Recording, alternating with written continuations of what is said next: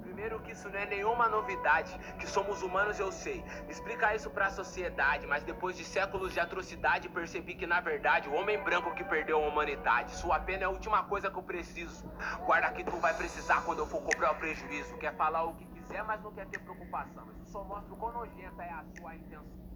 Voltamos aqui com a nossa segunda parte aqui do nosso pod é, DivinaCast. A nossa entrevistada agora é a Bianca. E vamos começar com a nossa pergunta. Bianca, você acha é, necessário fazer postagens e, e lutar contra o racismo? Sim, eu acho necessário. É uma forma de mostrar para as pessoas, para o governo, é, para todo, todo mundo, né?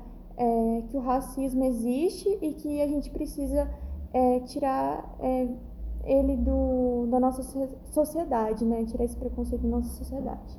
E como que você acha que o racismo surgiu atualmente?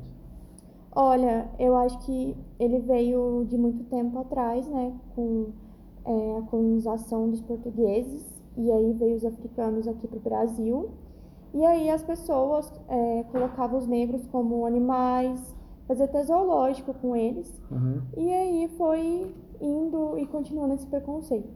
E como, qual que é a melhor forma que assim, você acha de referir a, ao tom de pele de alguém?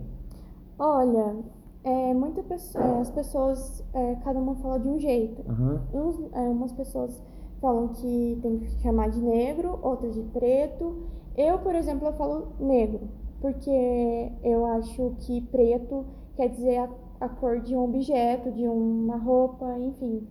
E é, eu falo negro. Mas eu acho, minha opinião, é, negro eu acho um tom muito forte, por causa que, tipo assim, tudo que se refere a negro é ruim, entendeu? Tipo assim, ovelha negra, é, lista negra. Eu prefiro chamar de preto, mas cada um tem sua opinião. E aí que tá o racismo, sabe por quê? Ah. As pessoas começaram a colocar negro como algo ruim. Ruim, é. E essa palavra negro associaram, esse é o racismo. Associaram negro como ruim. Isso. Você falou. É isso que eu acho.